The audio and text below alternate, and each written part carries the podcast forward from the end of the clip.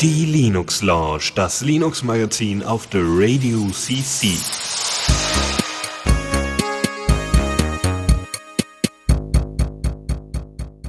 Ein sonniges Hallo euch allen. Wir haben den 9. Juli 2023 und es ist nicht nur fürchterlich warm draußen, sondern es gewittert auch gerade bei uns ziemlich. Also wenn es im Stream jetzt gleich mal irgendwann laut knallt und irgendwie einer von uns aus dem Stream droppt, dann brauchen wir wohl für die nächste Sendung einen Ersatz. Wir haben ja Redundanz im Moderatorenteam, quasi ein Moderatoren-Raid, deswegen ist auch heute dabei der Dennis. Schönen guten Abend. Sehr gut. Und du bist ja ein großer Fan des Fediverses. Da ist ja im letzten Monat viel passiert in deiner Bubble, glaube ich. Da hast du doch bestimmt gleich einiges zu erzählen, oder? Genau, wir greifen äh, unter anderem das Thema äh, von Lebby und Cabin wieder auf, also das Reddit-Thema, aber auch natürlich, äh, wo sicherlich alle drauf gewartet haben, das Thema Threads von Meta bzw. Facebook und da äh, gibt es auf jeden Fall einiges zu erzählen. Ist ja, ist ja viel passiert mit dem letzten Monat. Ähm, heute leider nicht live dabei ist der Chris. Den haben wir aber in eine Dose gesteckt und an einer passenden Stelle in unseren äh, News werden wir auch mal reinhören in die Dose. Das auch mal so als Erinnerung an euch. Falls ihr wollt und ihr wollt mal euer Projekt vorstellen oder habt auch eine News, könnt ihr die uns sogar als Audioclip einsenden und einsprechen. Äh, hören wir uns auch gerne an und können dann auch in der Sendung abspielen, so dass wir zum Beispiel auch von Chris einen Beitrag oder zwei Beiträge haben, selbst wenn er gerade nicht live dabei ist. Ähm, aber jetzt würde ich erstmal sagen, fangen wir direkt an mit einem Satz von News, den ich für euch habe, und zwar der Ecke. Neues aus dem Repo.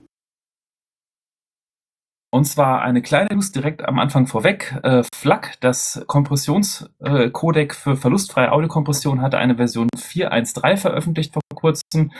Äh, neben kleineren Bugfixes gibt es Performance-Gewinne durch die Bank. Das Update lohnt sich also, wenn man eine etwas bessere Performance haben möchte. Auch gab es ein großes Major-Release einer Software namens Firewall-D. Firewall-D ist ein einheitliches Firewall-Interface, womit man man quasi andere Firewall-Technologien im Kernel fernsteuern kann. Also eigentlich für NF-Tables ist das gedacht. Und es vereinfacht so ein bisschen das Interface, das Konzept dahinter und es wurde in Version 2.00 veröffentlicht. Das Major Release ist jetzt aber nicht direkt, weil die einen großen Bruch haben in der API oder sich sehr viel ändert, aber sie haben ein paar sehr prominente Features, die so davon ist, dass Zone-Ding vermieden wird. Und zwar geht es darum, dass die Firewall und Regeln in Firewall D in Zonen eingeteilt sind und diese Zonen können sich überlappen durch IP-Bereiche, durch andere Sachen. Und wenn Pakete dann quasi für mehrere Zonen gelten, aber nur in einer Zone die Policy greifen sollte, könnte passieren, dass das nicht funktioniert hat und das ist jetzt gefixt und ist jetzt auch, auch äh, gibt jetzt geordnete passiert. Man kann selber Prioritäten den Zonen zuordnen. Das heißt, man kann selber sagen, welcher Reihenfolge sie irgendwie klassifiziert werden, wenn es dann für mehrere Zonen gilt. Wurde implementiert äh, Soft Soft Fast Path heißt das, das ist im Kernel eine Technologie, die quasi nicht über Hardware, sondern über Kernel-Prozesse äh, versucht, Netzwerkpakete schneller zu routen, indem es teilweise an Teilen vom Netzwerksystem des Kernels vorbeigeht. Es gibt spezielle Regeln, spezielle Fälle, unter denen es dann möglich ist, ein Paket, ohne dass es durch den kompletten Netzwerkstack des Kernels rasseln muss, verarbeitet werden kann. Und in diesen speziellen Tests haben sie in Benchmark 30% Performance-Gewinn dadurch entdeckt. Dann für Fotobearbeitung unter Linux gibt es das Tool zum Entwickeln von RAW-Fotos und zum Nachbearbeiten Darktable, welches vor kurzem in der Version 4.40 und 4.41 veröffentlicht wurde. Und da gibt es einen Haufen neuer Features und ich benutze aktuell nicht so wie Darktable, deswegen kann ich jetzt nicht für allem genau sagen, wie es funktioniert. Aber zum Beispiel, es können mehrere Presets für ein Modul gleichzeitig zugewiesen werden. Die Default-Parameter von vielen Modulen äh, basieren jetzt auf äh, Daten von den Fotos, also zum Beispiel aus den EXIF-Daten wird sowas wie Exposure geladen und damit werden die Default-Parameter vorinitialisiert und können auch einfacher zurückgesetzt werden. Ähm, es gibt beim Workflow Anpassungen, dass man verschiedene Sachen Anpassung im Sigmoid-Modul, was, was neue Workflow-Optionen bietet. Ich bin, wie gesagt, da nicht so viel drin. Ähm, und halt auch für verschiedene Farbanpassungen und Usability-Sachen haben sie verbessert. Es gibt jetzt ein globales Rechtsklick-Menü äh, und Rechtsklick ziehen, so dass man zum Beispiel Bildrotation korrigieren kann, ohne zuerst das Dreh- oder Perspektivenmodul öffnen zu müssen. Und ähm, weitere Funktionen und vor allem Performance-Verbesserung und wie bei jedem Release ein Haufen neue Profile für Kameras, das heißt für Objektive, für Rauschprofile, für Vignettierungsprofile, so dass beim Importieren quasi ihr die maximale Qualität aus euren Bildern herausbekommt. Und eine weitere Grafiksoftware, die eine Open Source Vorzeigesoftware ist in diesem Bereich, ist Blender, welches jetzt in der Version 3.6 veröffentlicht wurde. Und wir hatten noch nicht vor allzu langer Zeit noch über die letzten Blender Releases gesprochen und die Entwicklung schreitet da wirklich gerade phänomenal schnell voran. Und äh, 3.6 hat jetzt zum Beispiel neue Nodes, sogenannte Sim Simulationsnodes, die verschiedene Simulationszustände quasi äh, Skripte ausführen können, die die Zustände cachen können, weiterverarbeiten können, einbaken können in die in den Meshes. Und da gibt's zum Beispiel, haben die ein paar Beispiele gemacht, wie man äh, Rauchpartikel anhand einer Spline spawnt und dann die Spline im Editor live zeichnen kann und live Rauch spawnt. Oder ihr könnt zum Beispiel ein, was, was so ein Softbody Physics macht, das irgendwie sowas wie ein Wackelpudding wackelt, kann auch live im Editor laufen, dass wenn im Editor mit eurem Objekt wackelt, wackelt der Pudding. Ähm, das ist halt ein, äh, so eine Funktionalität, die jetzt äh, äh viele Möglichkeiten bietet und man vielleicht erstmal sehen muss, was die Community Kreatives alles damit macht. Es gibt weitere Geom Geometry Nodes, der Cycles Renderer kann mit ge größeren Geometrien besser umgehen, lädt sie jetzt deutlich schneller. Hardware Raytracing Support für AMD und Intel, was ziemlich groß ist, also Intel Arc äh, GPUs, die ganz neuen. Aber äh, das war vorher nur für Nvidia und das ist jetzt auch für Intel verfügbar. Ähm, M2 Support wurde verbessert, UV Packing, äh, Objekte können anhand von Parent Space Koordinaten verschoben werden, also dass die an sich an den Parent die Koordinaten halten und vieles mehr. Da lohnt es sich durch die Changelog zu gucken, wenn ihr das nutzt. Und das Wichtigste wohl für alle, die da auch gerade im beruflichen Umfeld mitarbeiten, im professionellen Umfeld, es ist ein LTS-Release. Das heißt, genau dieses Release wird bis 2025 Bugfixes bekommen, weiter unterstützt sein. Ähm, Blender 3.6. Da würde mich natürlich mal interessieren, ob es ähm, auch in Zukunft, also äh, ob äh, jemand das mal als Ersatz für ähm, After Effects nutzt. Ich habe äh, das äh, witzigerweise auf, auf Lemmy und Cabin mal gesehen, dass da äh, die Anfrage gestellt worden ist. Kann man das denn gut für äh, als Alternative zu, zu After Effects nutzen? Weil normalerweise wird dann irgendwie Natron angeführt. Und wenn ihr da irgendwie mal Erfahrung mitgemacht habt, dann gerne eine Mail an uns oder sprecht uns einfach auf Mastodon an. Bei Mastodon sind wir auf socialtechnics.de äh, technics.de und äh, bei und hier per E-Mail könnt ihr uns äh, kommentar at theradio.cc einfach erreichen hatte mir das mal angeschaut, das ist aber allerdings bestimmt schon drei plus Jahre her, also höchst veraltet. Ähm, da war aber die Stärke von Natron dieses Node, äh, dieser Node-basierte Ansatz, in dem sehr viele Sachen halt über so einen Node-Graphen abgebildet werden konnten, der bei Blender noch relativ rudimentär da war zu dem Zeitpunkt, was gerade so Video- und Bildnachbearbeitung angeht. Das ist ja auch einer der Bereiche, wo Blender ohne Ende zugelegt hat in den letzten Jahren. Ähm, wäre sicherlich mal eine Erfahrung wert, also kann ich mich nur anschließen. Ähm, Fände ich auf jeden Fall auch spannend. Ähm, ich rede euch weiter zu. Ich habe hier ein bisschen viel in der Section, aber habe noch äh, zwei, drei Sachen mitgebracht. Und zwar, wenn ihr Spiele spielen wollt auf ARM64-Geräten. Ähm, da gibt es ja die Möglichkeit, mit Wine generell Windows-Programme und Windows-Spiele unter Linux auszuführen. Und äh, man kann mit QEMU auch x86 auf ARM emulieren. Aber das Tool Hangover packt das beides zusammen. Das ist auch gerade vor, ein paar, vor einer Stunde in Version 8.11 veröffentlicht worden. Und ähm, das integriert nicht nur QEMU, sondern auch FEX. Das ist der andere Emulator, von dem wir vor, vor ein paar Linux-Launches mal gesprochen haben. Der emuliert x86 auf ARM64 relativ performant und im Zusammenhang mit Wine kann dann Hangover dafür sorgen, dass ihr auf ARM64-Geräten auch Windows-Spiele spielen könnt.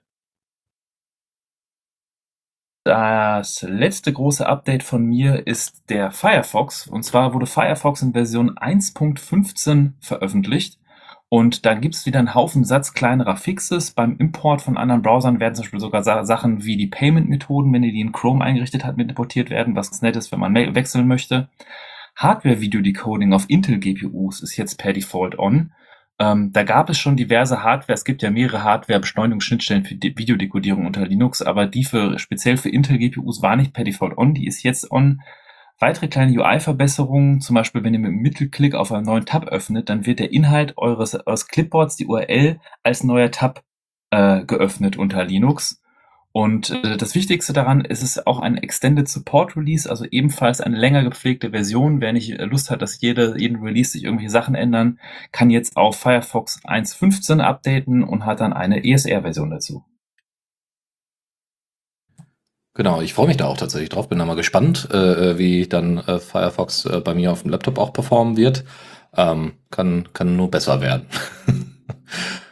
Ähm, ich hätte auch noch ein Thema, äh, noch das letzte Thema hier für diese Rubrik aus dem Repo, nämlich Solus hat gerade eine neue Version veröffentlicht, nämlich die Version 4.4, ähm, Codename Harmony. Und zwar mit dem Linux-Kernel äh, 6.3.8 ähm, also noch nicht, äh, also das ist gerade, glaube ich, der 6.3er ist, glaube ich, derjenige, der auch äh, offiziell, also auch wenn das nicht äh, komplett fertig war zu dem Zeitpunkt, aber offiziell quasi Support für M1 äh, hat, M1 äh, Apple äh, Silicons.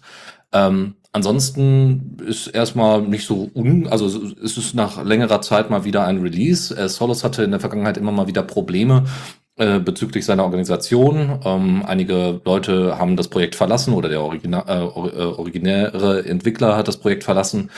Trotzdem wird Solus auch in der Version 4.4 äh, weiterhin in vier Varianten angeboten. Budgie, Mate, Gnome und Plasma.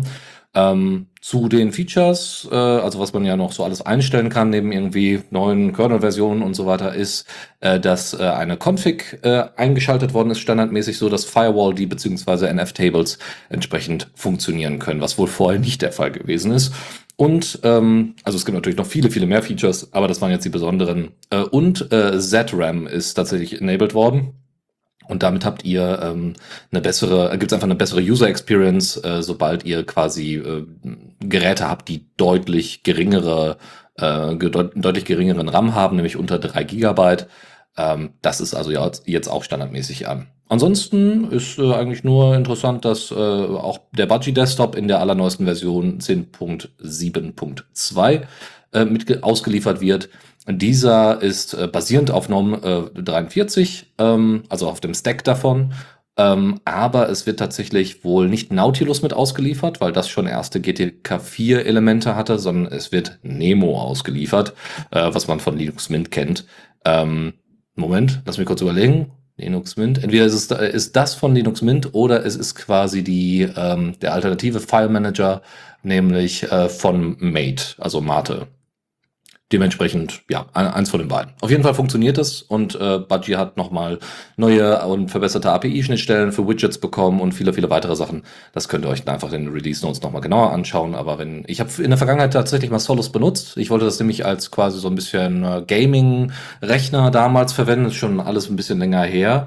Ähm, das hat sich aber dann, ne, dadurch, dass es keine Updates mehr gab oder das Ding auch kaputt gegangen ist, gab es für mich da keinen Grund mehr, da hinterher zu äh, äh, gehen. Und jetzt zocke ich ja auch auf der Steam Deck, das heißt, es ist sowieso nicht mehr so notwendig. Aber äh, noch davor, bevor die Steam Deck released worden ist, äh, zocke ich seitdem auf Linux Mint. Das geht auch. Aber äh, genau, da vielleicht mal immer so ein Auge drauf haben, dass Solos halt in der Vergangenheit Probleme hatte. Wie gesagt, so ein neues Release ist ein neuer Anfang, kann aber ähm, wenn die Community da nicht stark genug dahinter ist oder die Leute, die das maintain, natürlich auch schnell wieder zerbröseln. Also vielleicht jetzt nicht so den absoluten äh, ja, Pro Productivity-Kram da drauf laufen lassen. Okay, das erstmal dazu. Ich würde sagen, wir gehen direkt über in den Newsflash. Da ist mir ein kleiner Artikel von Android Authority aufgefallen, dass Google es zukünftig wohl etwas schwieriger machen wird, Custom ROMs äh, äh, zu bauen, nämlich äh, die ganzen Custom ROMs, die es für, für, für Android gibt, für Google-Geräte, äh, für Android-Geräte, basieren ja auf dem Android Open Source Projekt, welches quasi der Kern, die ganzen Funktionalitäten rund um Android als Open Source enthält. Und da sind auch einige Sachen drin, die Open Source sind. Äh, was aber schon nicht drin ist, ist der Play Store, der ist Closed Source. Aber was bis jetzt einmal drin war, ist der Dialer und die, Dialer und die Messaging App. Das ist quasi das Anrufding, mit dem man anrufen kann und Nummern wählen kann. Und das Messaging ist halt die SMS, die Nachrichtenverwaltung. Und das sind ja beides Apps, die, sage ich mal, relativ genau eine Aufgabe öffnen, das relativ gut machen. Und die waren auch immer Teil des Android Open Source Projekts. Und Google hat jetzt angekündigt, dass sie das äh, nicht mehr weiter fortführen werden und jetzt die alternativen ROMs ihre eigenen Dialer, Dialer, Dialer und Messaging-Apps ausliefern werden müssen. Ähm, das ist schade zu hören. Weiß nicht, warum das Google macht, weil vielleicht ist das wirklich ein Schritt gegen alternative ROMs. Ähm, oder sie haben einfach, ja, schwer zu sagen. Auf jeden Fall nicht mehr Teil des Android Open Source Projektes.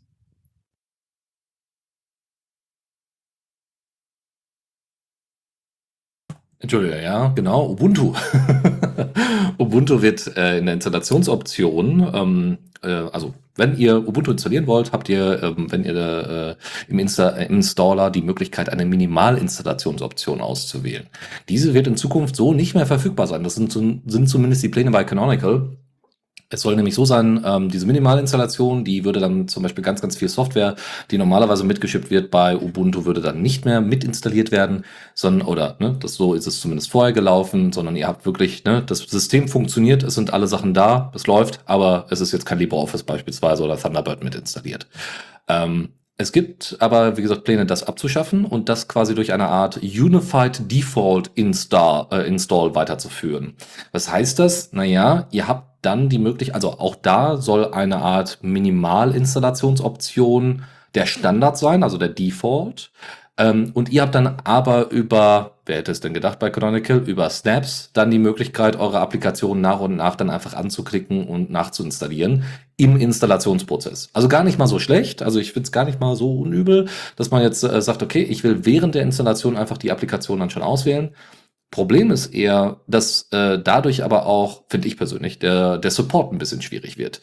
Weil wenn ich einfach sage, hey, du installierst dir da Linux, äh, äh also bei Linux Mint wäre es relativ einfach, ne? und wenn du dann irgendwie einen E-Mail-Client brauchst, dann ist da Thunderbird mit dabei. An, ähm, ist es deutlich an, einfacher zu handhaben, als wenn du dann nochmal sagen musst, übrigens, da gehst du dann in diese, diese, dieses App Center oder bei der Installation am besten, gehst du in das App Center und dann installierst du noch das und das und das nach.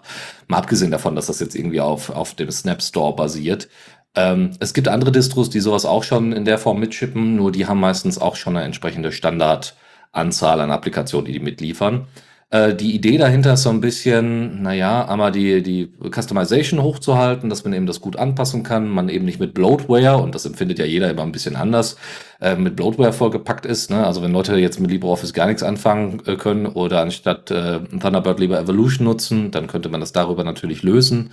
Ähm, aber äh, ja, das ist so ein bisschen die Idee dahinter. Und man möchte tatsächlich auch die ISO-Größe ähm, für Installationsimages entsprechend senken. Und äh, auch das Testing wird dadurch natürlich ähm, weniger problematisch, also wird einfacher gehandhabt. Äh, und auch den Installationsprozess, der soll damit einfacher werden, obwohl ich da jetzt da durchaus Zweifel dran habe, dass das so ist. Mit, mit Snaps, da haben wir noch später unter den Tipps und Tricks etwas dazu. Da ist jetzt, macht sich nicht unbedingt Ubuntu so beliebt, habe ich das Gefühl bei der Community, dass sie da immer noch so drauf beharren. Ja. Ähm, aber zum Thema nicht beliebt machen, das kann nicht nur Canonical, äh, das kann jemand gerade aktuell viel besser und zwar Red Hat. Es gab einiges, einige äh, Entwicklungen, einige Sachen, die rund um Red Hat passiert sind in den letzten Wochen und da versuche ich das euch mal ein wenig zusammenzufassen. Und zwar bietet Red Hat ja Red Hat Enterprise Linux ein, eine große Distribution, die quasi einer der Enterprise-Distributionen schlechthin sind, die furchtbar lange Support bieten und es gab einen Open Source Fork dafür, davon, CentOS, der halt die Sourcen von Red Hat genommen hat, weil Red Hat ist halt eine, eine, eine Open Source Distribution basierend auf GPL und hat halt die Sourcen genommen und daraus eine kostenlose Version gebaut, die quasi keinen Support von Red Hat hat, aber sie basiert halt auf denselben Open Source Projekten, auf denselben Tausenden, Zehntausenden Paketen der Open Source Community, die das aufbaut, die auch Red Hat genommen hat, um darauf ihre Distribution zu bauen. So wie das irgendwie alle Distributionen immer gemacht haben, so wie die Vielfalt entstanden ist, so wie die Canonical Produkte, die Ubuntu Produkte aus Debian entstanden sind, so wie andere Distros einfach Ableitung hatten und die Community gegenseitig versucht hat, sich besser zu machen, sich zu fördern und sich zu unterstützen und man einfach die Möglichkeit hatte, auszuwählen zwischen Distributionen, dass Sachen in, gefunden wurden, die in anderen Distros nicht gefunden wurden. Und das ist so ein bisschen so dieser, dieser Kodex, der in der Open Source Community gilt, dass man quasi diesen Gedanken hat, Sachen Open Source zu machen und zu und nicht dich zu boykottieren und, und äh, äh, ähm, zu, zu, zu schädigen. Und zwar hat das Red Hat, äh, haben vielleicht mitbekommen, schon eine Weile her, hat halt CentOS aufgegeben. Und CentOS gibt es dann nun nicht mehr als äh, Ersatz für Red Hat. Ähm, und die, äh, es gab einige Alternativen, die dann daraus entstanden sind, Alma Linux und Rocky Linux. Das sind halt echte Alternativen. Äh, äh, Red Hat sprach davon, dass sie CentOS Stream als Alternative positionieren wollten, aber CentOS Stream ist so eine Rolling, eine Rolling Release Distribution, die halt komplett anders als vom Konzept funktioniert, wie man das damals von CentOS gewohnt hat, wo man halt eine Version hat und die dann wirklich jahrelang stabil war und gepflegt wurde.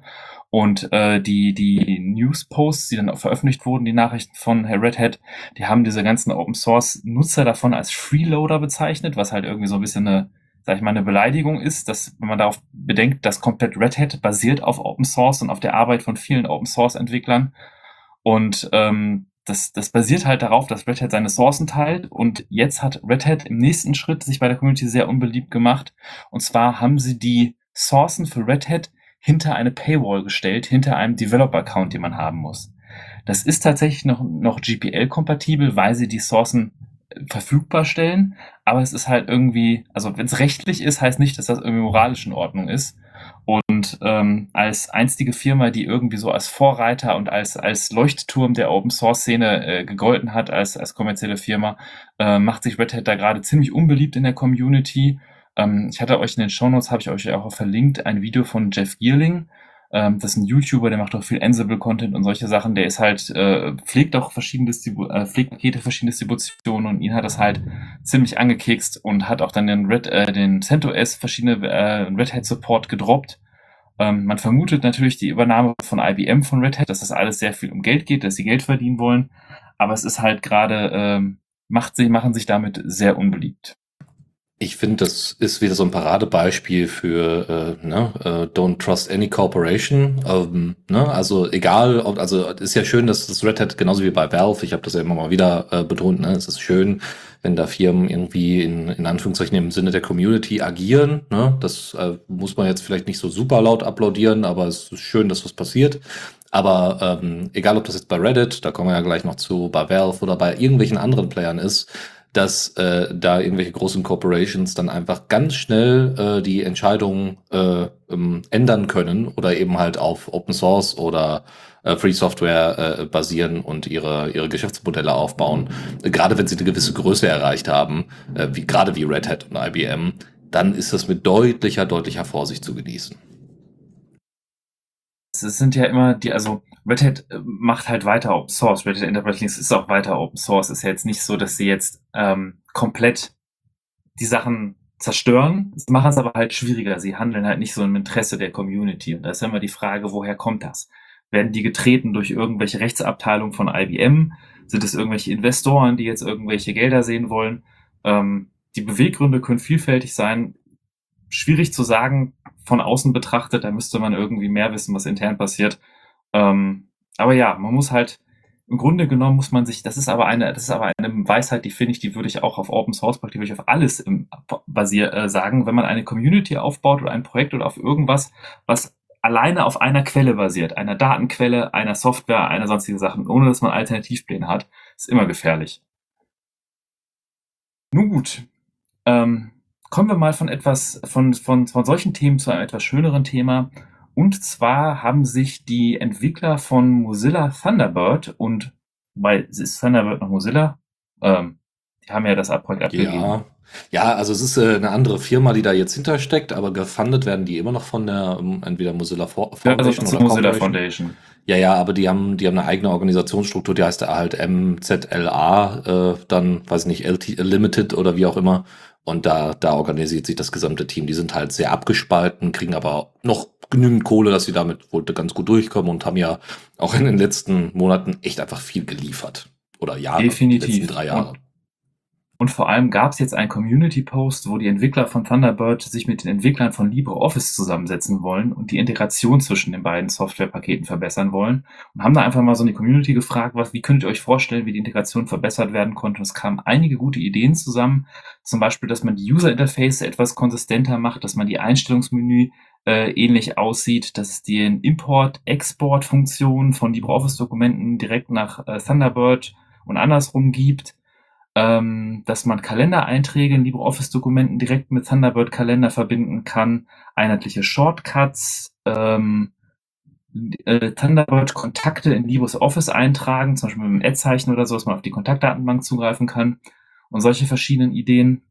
Und auch gab es in dem News-Post, also in dem Post gab es auch noch ein paar andere Neuigkeiten darüber. Sie entwickeln ja auch weiter an K9 als offizieller Thunderbird Android Client. Da gab es jetzt ein Security Audit der Firma 7A Security, die keine kritischen Schwachstellen in K9 entdeckt hat. Ähm, das ist ja auch schön zu hören, dass da die Integration und die Entwicklung so gut vorangeht. Genau, und dann kommen wir mal zu, unseren, zu unserer kleinen Fediverse-Unterkategorie. Ähm, ihr habt sicherlich alle mitbekommen, Meta bzw. Facebook hat äh, Threads gelauncht, ähm, deren, also witzigerweise gab es diese App schon mal, die hieß damals Instagram Thre äh, äh, Threads, äh, mit D geschrieben, nicht mit T. T wäre äh, Angst und Schrecken zu verbreiten. D ist dann doch nur äh, Beitragsdiskussion, ne? also Threads, Diskussionsthreads zu bauen. Naja, also sie haben es veröffentlicht. Ähm, und äh, da ist aber noch äh, nicht, äh, also es wurde so ein bisschen angedroht, ja, wir werden da mal gucken mit dem Activity Pub und so weiter. Die hatten ja vorher auch noch andere Namen für dieses Projekt. Sie haben es gelauncht, aber es ist bisher noch nicht äh, connected zu Activity Pub. Diese Funktion gibt es nicht. Aber sie haben im Endeffekt, muss man sagen, alte Software wiederverwendet. Also sie haben ihre eigene, ne, also Threads ist 2021 eingestellt worden, die ursprüngliche App. Die, da kann sich auch keiner dran erinnern. Also in den Beiträgen, die ich gelesen habe, hat das auch keiner erwähnt, dass es das schon mal gab. So, jetzt haben sie ein großes Ding draus gemacht, haben dann irgendwelche ähm, Personen, die irgendwie äh, bekannt sind, versucht dann auch mit in dieses äh, Portal dann zu äh, importieren, um eben zu sagen, hey, kommt alle zu uns, wir haben jetzt hier Threads und das ist alles total super und bla bla bla. Ähm, es gab äh, natürlich im Fediverse selber gab es eine riesige Diskussion darüber sehr spannend auch äh, zu beobachten. Ne? Also von irgendwie kleinen Memes, äh, wo man sehen konnte, das sind irgendwie die ganzen Berechtigungen, die man, die äh, ähm, Threads tatsächlich, also Meta auf deinem Smartphone haben möchte und das ist das, was irgendwie der Mastodon äh, Standard Client haben möchte und man sieht halt einen immensen Unterschied von, ich möchte einmal alle deine Gesundheitsdaten haben, bis hin zu äh, Mastodon fragt halt gar keine Daten irgendwie großartig ab. Und das ist, äh, wie gesagt, ganz, ganz witzig. Es ist jetzt, wie gesagt, released worden vor ein paar Tagen und die ersten, die so einen Blick reingeworfen haben, haben erstmal gesagt so, wow, das ist äh, ziemlich deprimierend, was da abgeht. Nämlich inhaltlich einfach nicht so wahnsinnig viel. Auch davor, bevor das, also Threads.net ist übrigens deren, deren Domain, aber die ist jetzt von außen nicht so wirklich, also da gibt's halt einfach nur das große Threads-Logo und das war's. Alles läuft äh, durch die App. Ne, es gibt auch kein Webinterface, soweit ich das jetzt bisher äh, sehen konnte. Und äh, wenn man mit seinem Instagram-Account da mal kurz ein bisschen ausprobieren möchte, das heißt, man sagt, hey, ich möchte mit meinem Instagram-Account dann auch ein Threads-Konto eröffnen, ist es nicht mehr möglich, das Threads-Konto separat zu schließen sondern äh, das geht dann nur, indem ihr den kompletten Instagram-Account platt macht ähm, und gesamt schließt. Und das ist natürlich ein schönes Login-Syndrom, was wir ja so von großen Playern wie Meta, Microsoft und vielen, vielen anderen ja schon kennen. Nun gut, ähm, warum das alles? Oder beziehungsweise neben diesen Memes, was war noch die Reaktion? Natürlich war Boykott eine der großen Reaktionen. Und zwar gab es dafür einen Aufruf und äh, Aufruf unter FattyPact Punkt online, also wie, wie der Pakt, Pakt, P-A-C-T, dort online, Fatty Pakt. Äh, dort äh, wurde ähm, dazu aufgerufen, äh, ne, wenn man selber Instanz-Admin oder Mod ist in Fediverse, dass man, mit, wenn man diesen Pakt unterschreibt, ja, oder Signatures, wie auch immer, wenn man das, äh, wenn man das quasi supportet, dann äh, bestimmt man zu je, äh, jederzeit, wenn Meta irgend oder Facebook irgendwelche Sachen veröffentlicht, irgendwelche Projekte veröffentlicht, die mit ActivityPub und mit dem Fediverse in irgendeiner Weise interagieren, diese entsprechend zu blocken. Ja, um eben die, hier steht jetzt Health, also die Gesundheit oder die, die, den, den Zustand des äh, Fediverse ähm, und auch die Langlebigkeit des Fediverse entsprechend zu sichern ne, und eben die Community damit am Leben zu erhalten und zu schützen natürlich. Ähm, das haben echt viele unterschrieben. Es gibt leider keinen keinen Counter, aber also wenn man das runterscrollt, ist wirklich eine Menge.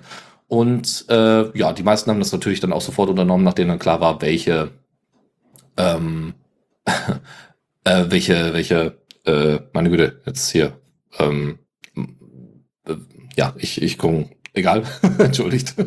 Wir haben, äh, also wie auch immer, es gab auf jeden Fall viel Diskussion darum und es gab natürlich dann auch äh, große Diskussionen auch auf Lemmy und K-Bin, also hier so die Reddit, äh, Reddit-Klone quasi im Fediverse, ähm, aber auch so natürlich auf Mastodon und Co. Ähm, nämlich wie wie man das denn einzuschätzen hat. Es gibt diesen Begriff von Microsoft Embrace, Extend, Extinguish. Das ist so ein bisschen wie Teile und Herrsche, eine Strategie. Ja, also Embrace, nimm dir einen Standard, auf den Standard und sag hier, das machen wir. So ein bisschen wie Google Talk damals mit XMPP oder auch der Facebook Messenger mit XMPP. Ne, so wir übernehmen das, wir finden das ganz toll, wir, wir supporten das, ihr könnt dann kommunizieren mit ne, eurem Gmail-Konto. Dann Extend, das heißt, du erweiterst diesen Standard um Sachen, die eigentlich dafür gar nicht vorgesehen waren. Und dadurch, dass du so eine große Marktmacht hast, ne, wie Microsoft damals, wie Google damals, wie, wie ähm, äh, Meta auch heute, ähm, kannst du damit äh, Anpassungen vornehmen, die, äh, die dann alle anderen supporten müssen, eben weil du so eine große Marktmacht hast. Und dann am Ende extinguish. Das heißt, du äh, droppst einfach den Support irgendwann, ähm, weil auch alle Clients dann irgendwann sagen, naja, du bist ja nicht standardkonform und dann ist Schluss. Also das ist quasi das große Ganze. Und da gab es eben die Frage, so, und wie weit könnte das Meta denn mit Threads und anderen äh, Kompatibilitäten bezüglich ActivityPub umsetzen? Und Meta hat einfach so eine große Marktmacht, dass das relativ easy möglich wäre. Ähm, auch da werden wir die Diskussion, die es da diesbezüglich gibt, einfach mal anhängen. Da könnt ihr euch dann nochmal mit, mit einbringen. Ähm, aber es, ich, es, was ich ganz spannend fand, war der, der Punkt, dass dieses Problem nicht nur für Meta gilt oder nicht nur für Facebook gilt oder andere große Player, sondern auch für, meiner Meinung nach, Mastodon Social. Ähm, weil Mastodon Social ja die Standardinstanz ist, wo alle draufgehen und da kann Eugen noch so oft sagen, ja, wir wollen äh, die, äh, die Schwelle niedrig halten und deswegen machen die Leute einfach nur noch die Mastodon-App auf und können dann sich sofort auf Mastodon Social einen Account klicken. Ja, ganz nett, aber äh, ne, weil ja immer gesagt wird, ist alles so kompliziert mit der, mit der Registrierung bei Mastodon. Aber äh, trotzdem, das kann, ne, wenn irgendwas passiert, irgendwelche anderen Entscheidungen getroffen werden, kann das gerade bei Mastodon, Social und anderen immens großen Instanzen ganz schnell äh, ebenfalls zum Problem werden. Ne? Nur weil wir jetzt im Moment der, der Person da vertrauen, heißt das nicht, dass es auch äh, lange gilt. Vor allem muss man ja sagen, dahinter steckt ja eine GmbH, auch wieder ein Unternehmen, ja, ein, ein gemeinnütziges Unternehmen, auch aber ein gemeinnütziges Unternehmen darf auch Gewinn äh, zu einem gewissen Anteil äh, schöpfen, zum Beispiel zur Selbsterhaltung, was ja auch vollkommen okay ist. Ähm, ich will nur sagen, dass eine GmbH grundsätzlich hierarchisch strukturiert ist. Ja, das heißt, es gibt einen Inhaber dieser GmbH. Das ist kein, keine Genossenschaft, kein Gremium, wo sich alle mal drüber austauschen, die da mitarbeiten, sondern wenn Eugen, äh, die, also Eugen Rochko, äh, die, äh, da den, den, den, die Hauptgewalt drin hat, ja, das Eigentum über diese GmbH hat, dann ist das so. Ja, äh, und das heißt, er hat auch die Entscheidungsgewalt darüber. Und das ist natürlich ein, ein Risiko, was man im Hinterkopf behalten muss, auch bei Mastodon Social und anderen großen Playern im Fediverse. Gut, eine Sache noch, genau, also es gibt noch äh, einige, die nicht sofort diesen Fedipact unter, äh, unterstützt haben, sondern gesagt haben, wir sind, wir, wir sind quasi diejenigen, die mit dem Cursor auf der, auf der Blockschaltfläche quasi herumsurfen und darauf warten, dass Meta einen Fehler macht. Äh, Cabin Café hat das tatsächlich äh, angekündigt, hat gesagt, so, wir werden nicht grundsätzlich sofort ein, äh, ein Domain-Blocking betreiben, was Meta angeht. Wir werden dem, uns dem Fedi Pact nicht anschließen sofort. Aber ähm, es gibt für uns einfach bestimmte Strike-Gründe, ab dem wir dann agieren werden. Und zwar, wenn äh, nicht ordentlich moderiert wird in Threads, wenn äh, äh, unglaublich viel Spam ankommt in, den, äh, in der entsprechenden Cabin-Café-Instanz und viel wichtiger, dass äh, irgendwelche Spezifikationen äh, bei ActivityPub nicht mit supported werden, weil das dann der explizite, ähm, der explizite Ansatz für Embrace Extend Extinguish ist. Und das finde ich ganz spannend. Das ist natürlich auch eine Maßnahme, das zu machen. Ich habe von, äh, also auch in, bei Chaos Social, bei den, bei Ordnung, dem Account, dem Admin-Account von Chaos Social, äh, auch schon gelesen, dass die auch einen Blick mal in, in Threads reingeworfen haben und, oder das, was da ankam. Und die haben halt gesagt, da wird halt überhaupt nicht moderiert. Du hast äh, äh Transfeindlichkeit, du hast Rassismus und so weiter. Es ist dann nicht viel besser als jetzt auf Twitter. Aber, und natürlich auch Werbung, ne? Du hast dann irgendwie die großen YouTuber und so weiter, äh, die mit irgendwelchen Pranks oder so irgendwie groß geworden sind, die dann da versuchen, sich breit zu machen und da äh, ihre Community darauf hin zu verlagern. Ähm, und dementsprechend äh, wird das wahrscheinlich relativ schnell diese Strikes, die jetzt Cabin Café hier selber für sich gesetzt hat, äh, erreichen. Ich bin gespannt, wie das so weiterlaufen wird.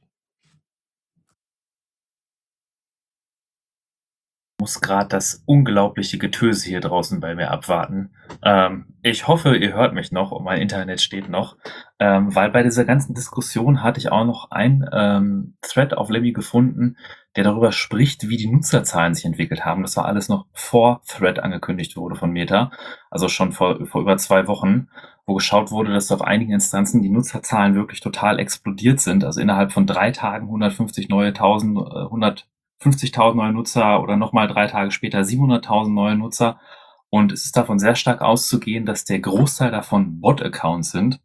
Also nach den Schätzungen wahrscheinlich schon über 90 Prozent der Accounts von Lemmy äh, Bot-Accounts sind. Und da werden dann verschiedene Statistiken angeführt und das Problem, wie schwer das ist, das ist auch aktuell schon 1,7 Millionen Accounts. Und es wird halt ein bisschen spekuliert, woran liegt das, wie kommt das, was, was, was hat das für Gründe? Und ähm, da gibt es Diskussionen zu, wo Leute sagen, so, naja gut, das, wenn man das so schnell, so stark von irgendwie einigen Instanzen macht, dann kann man das sehr gut identifizieren und diese Bot-Accounts irgendwie schnell löschen. Also was ist irgendwie der Wert davon, so viele Bot-Accounts anzulegen? Und dann gibt es halt interessante Diskussionen, die sagen, naja, es kann halt auch ein Testballon sein, es kann halt auch der Versuch sein, mit verschiedenen automatisierten Skripten drüber zu arbeiten oder zum Ablenken von kleineren Bot-Accounts, die man jetzt langsam züchtet und man möchte, dass die da irgendwie aktiver werden und mehr Einfluss nehmen. Also ein ähnliches Problem, mit dem die anderen Social-Media-Plattformen auch schon zu kämpfen hatten, kommt jetzt auch äh, äh, an diesen Communities an und ähm, in dem Thread wird dann diskutiert, was für Gründe es haben kann, was man dagegen tun kann und den habe ich euch auch mal in den Show Notes verlinkt. Obwohl man dazu sagen muss, ähm, dass äh, ich jetzt zumindest auf der Instanz, auf der ich äh, moderierend unterwegs bin, ähm, wir auch sehr, sehr viele äh, Spam-Accounts auf Mastodon ähm, bekommen. Ne? Also es ist jetzt nicht nur eine Sache bei Lemmy, ähm, was man aber trotzdem bei all den äh, bei all dem so Anstieg, also es gab auf jeden Fall deutlich mehr Aktivität auf Lemmy äh, seit der Reddit-Geschichte, seit dem, seit dem Untergang, naja, nicht wirklich, aber zumindest seit den, seit den ähm, nennen wir es mal Demonstration nach den Protesten auf, auf äh, Reddit, gab es auf jeden Fall grundsätzlich mehr Aktivität auf Lemmy und auf anderen äh, Reddit-Clones im Fediverse. Und das heißt, neben die, den vollkommen legitimen Aussagen von wegen, es gab äh, jede Menge Bots, jede Menge Spam-Accounts und äh, die Größe des Anstiegs ist absoluter Blödsinn, ähm, muss man aber auch immer noch berücksichtigen, dass ja gerade das Engagement, ja, das dann stattfindet, ähm, auch deutlich mehr geworden ist, sich mehr Leute damit beschäftigt haben ähm, und einige Subreddits sogar komplett abgewandert sind. Und äh, das ist äh, genau ganz spannend. Wir genau Reddit ist das vielleicht das noch äh, äh an, als Ergänzung so ein bisschen zum Kontext. Ich glaube beim letzten in der letzten Sendung hatten wir es angesprochen. Reddit hat ähm, angekündigt, seine offene Schnittstelle seiner API entsprechend zu schließen und nur noch gegen immensen Aufpreis äh, und auch jährlichen Aufpreis entsprechend zur Verfügung zu stellen. Das heißt, alle Open Source Clients, die, die es von Reddit gibt, ähm, wären nicht mehr ähm, wären nicht mehr kompatibel gewesen, funktionieren auch jetzt dann nicht mehr. Und äh, genau dagegen hat sich immenser Protest geregt, weil die äh, Standard-Reddit-App wohl als sehr, sehr äh, problematisch ange, äh, angenommen wird. Das ist auch so, weil äh, in der Reddit-App selber ist nämlich auch äh, die, der ganze Werbungskram drin. Und da hat man eben versucht, jetzt nochmal Kohle rauszuholen. Und ähm, Reddit hat sich halt, ne, also weil Reddit halt auch eine Firma ist, so, ähm, haben die natürlich dann geguckt, dass äh, wie so die Reaktionen auf Twitter waren, als dann irgendwie ja der blauer Haken, dann hier Twitter Blue und wie es nicht alles heißt, äh, wie das so umgesetzt worden ist und haben sich dann eben getraut, ähnlich diese API-Schnittstelle entsprechend zu kommerzialisieren und zu begrenzen. Deswegen gibt es ja jetzt auch keine Twitter-Clients mehr außerhalb der Standard-Twitter-Clients, die äh, Twitter selber anbietet. Ja, also ich das so ein bisschen zum Kontext. Ich würde dazu noch mal so ein Hot Take hier einfach mal einfügen. Ähm, also zunächst erstmal der, der, eine der Begründungen, die angegeben wurde, waren halt auch, dass sie Sorge haben, dass große AI-Trainingsmodelle die Daten abgreifen im großen Maßstab und äh, nutzen, um Modelle zu trainieren. Ähm, wobei das auch sagen muss, ob das vielleicht ein Strohmann-Argument ist, weil die Daten kann man auch scrapen ohne API und äh, ein AI-Modell weiß nicht unbedingt, aus welchen Daten es trainiert wurde. Deswegen, naja, ist das fraglich. Ähm, aber ich habe auch andere Stimmen gehört, die halt auch so ein bisschen die andere Medaillenseite zeigen. Ähm, wir sind große Zeit im Internet aufgewachsen als eine, eine, also die, die letzten 10, 20 äh, Jahre waren so Zeiten, wo eigentlich alles umsonst war. Und jeder Dienst wurde kostenlos genutzt und jedes, alles war selbstverständlich kostenlos E-Mail, Storage und Media-Plattform, Posting, Bildergalerien, sonst was zu kriegen.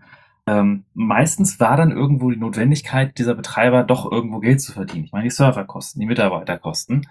Und das hat man durch Werbefinanzierung gemacht. Es gibt aber auch irgendwie immer mehr Leute, die Werbeblocker nutzen. Also teilweise über die Hälfte der Leute nutzt Werbeblocker und es ist auch die Werbeindustrie hat in den letzten, tatsächlich so das letzte Jahr über, es sind sehr viele Einnahmen in diesem Bereich eingebrochen und schwieriger geworden.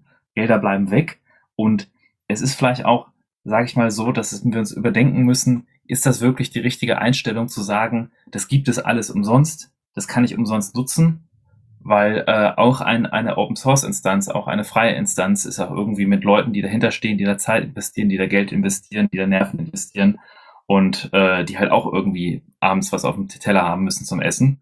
Und vielleicht muss man auch überdenken, ob es notwendig ist, dass wir wirklich alle Dienste kostenlos haben, was natürlich überhaupt in keinster Weise rechtfertigt, wie Reddit da äh, beleidigend wurde, der CEO, und wie das, wie das angegangen wurde und einfach maximal die Moderatoren da rausgeschmissen wurden und was da alles passiert ist. Aber vielleicht ist es tatsächlich auch mal ein, ein kleines Umdenken der Nutzer an dieser Stelle notwendig. Wäre jetzt so mein Hot Take. Genau, ich würde da quasi noch ergänzen, dass das Fediverse ja im Endeffekt auch auf äh, der ähm, auf der Arbeit sogar der oft nicht kommerziellen Arbeit, also im Sinne von ehrenamtlichen Arbeit, von vielen Freiwilligen äh, basiert. Aber auch da kann man, ohne dass man irgendwie ohne Ende Werbung da reinballert oder sonstiges, ähm, durchaus eine langfristige Lösung finden.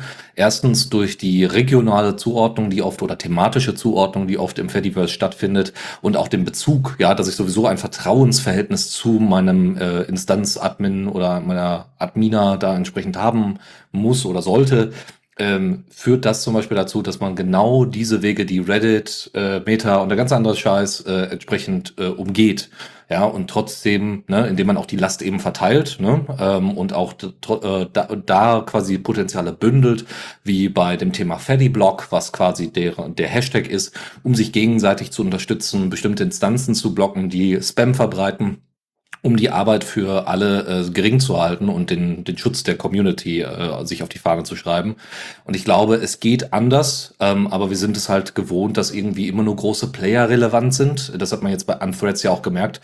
Threads hat nichts wirklich Neues, ähm, Besonderes oder sonstiges, aber allein, dass es irgendwie äh, äh Meta ist, äh, die dann sagen, das machen wir jetzt, äh, kriegt das Ding ohne Ende Airtime, Aufmerksamkeit und, und, und. Und ich glaube, dass äh, gerade Communities wie das Fediverse dann ein gutes Gegenbeispiel sind, dass man eben äh, das äh, nicht, nicht ohne Geld, aber zumindest mit einer anderen Form der Organisation durchaus langfristig äh, aufstellen kann, äh, ohne dass man dafür Werbung schalten muss. Nur trotzdem glaube ich, dass auch man als Nutzer, als Konsument dieser Plattform egal ob jetzt die großen kommerziellen Player oder die, die, die Open Source äh, Community, dass man vielleicht ein bisschen sich von dem Gedanken lösen muss, naja, ich kann einfach nehmen und nehmen und nehmen. Und äh, dieser Appell gilt jetzt nicht nur in die finanzielle Richtung, auch in die Beiträge, was, was äh, Issues, Codebeiträge oder andere Community-Beteiligung angeht, dass man auch ein bisschen was zurückgibt und quasi in Anführungsstrichen zahlt dafür, dass was da ist. Und dass das auch bei den, beim Fediverse nicht selbstverständlich ist, dass man einfach nur konsumiert und nicht irgendwie was vielleicht zurückgibt in irgendeiner Form. Absolut. Hört auf eure äh, Instanzen, Admins und Adminas, äh, wenn äh, die sagen, sie brauchen Geld oder ihr seht, äh, es gibt irgendwelche Spenden und Finanzierungsmöglichkeiten für die und ihr habt ein bisschen was über. Ne, der berühmte Kaffee, das berühmte Bierchen in einem Monat, ja, das kann schon helfen, das läppert sich ganz schnell macht darauf aufmerksam, unterstützt eure Leute, ähm, die da für euch, die äh, mit, mit, mit Schweißtränen und viel Aufwand äh, ähm, entsprechend die ganze Community am Laufen halten. Also da nochmal ein großes Dankeschön an alle, die das leisten. Gut, kommen wir nochmal zu was Deprimierendem. und Sehr zwar, ähm, wir werden das aber gleich noch mit etwas Schönem beenden, glaube ich. Oder zumindest diesen, diesen Absatz. Und zwar äh, ist eine, die, die anarchistische Mastodon-Instanz äh, Kollektiva.social ist vom FBI durchsucht worden. Beziehungsweise nicht die Instanz selber und die Instanz selber war auch nicht der Grund dafür, sondern ein Mitglied des Admin-Teams, die auch äh, IT-technisch äh, da entsprechende Testungen durchgeführt haben, ne, um Probleme zu debuggen und so weiter, damit die Mastodon-Instanz Kollektiva.social weiterhin funktionieren kann.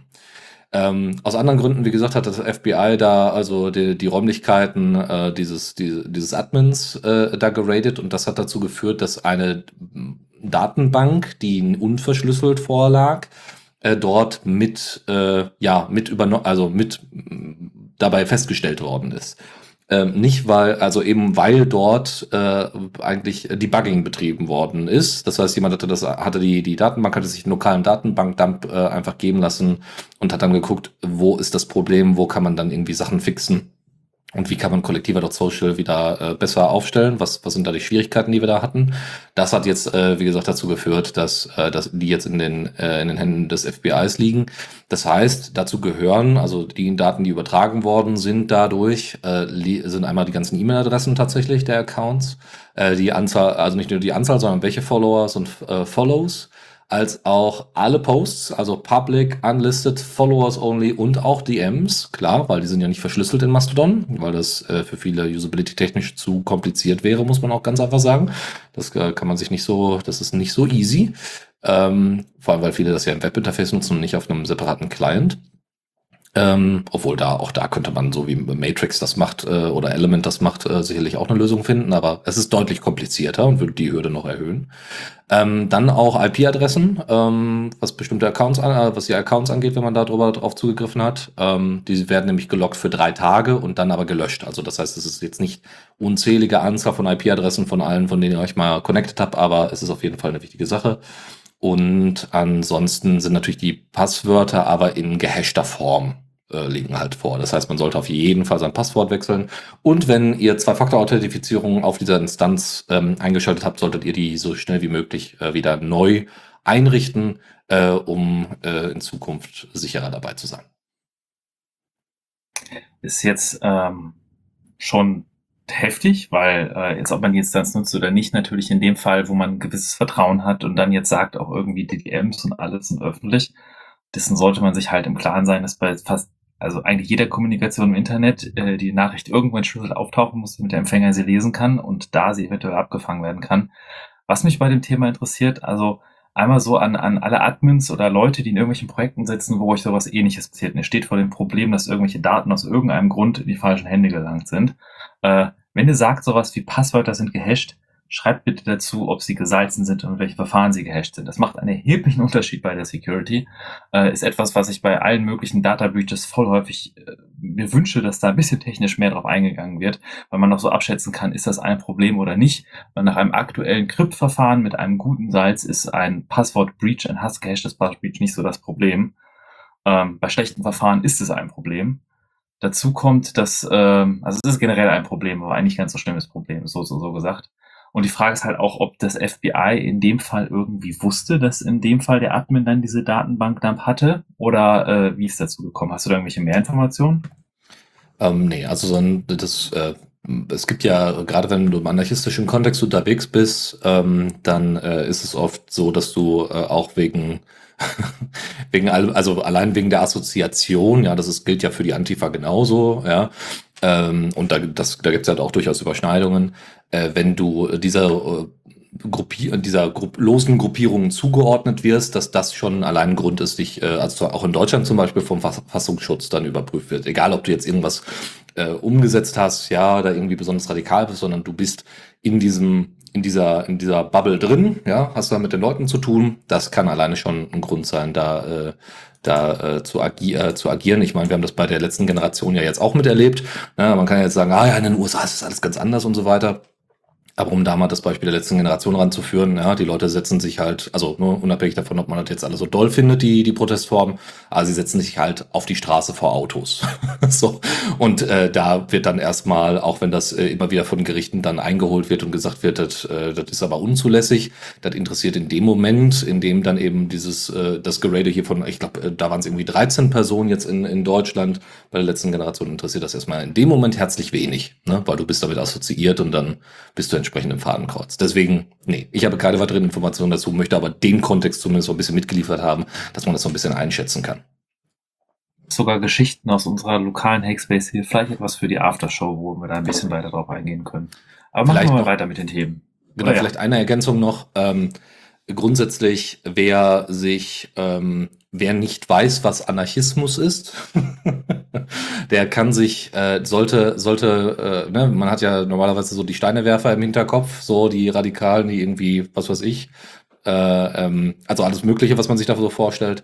Ähm, schaut euch da, also da reicht es auch teilweise einmal mal die Wikipedia-Seite durchzulesen, weil der, das Wort Anarchismus oder Anarchist zu sein ist ganz anders konnotiert äh, von dem, wie man so allgemein mitbekommt, von dem, wie es dann läuft. Ob man das alles so toll findet, ist eine andere Sache, aber Ähm, das ist da, da steckt deutlich mehr dahinter, als äh, Leute wollen ein bisschen Randale machen. Ne? Das nur so ein bisschen als Hintergrund. Gut. Kommen wir zum nächsten Thema. Äh, noch das letzte zum Thema Fediverse.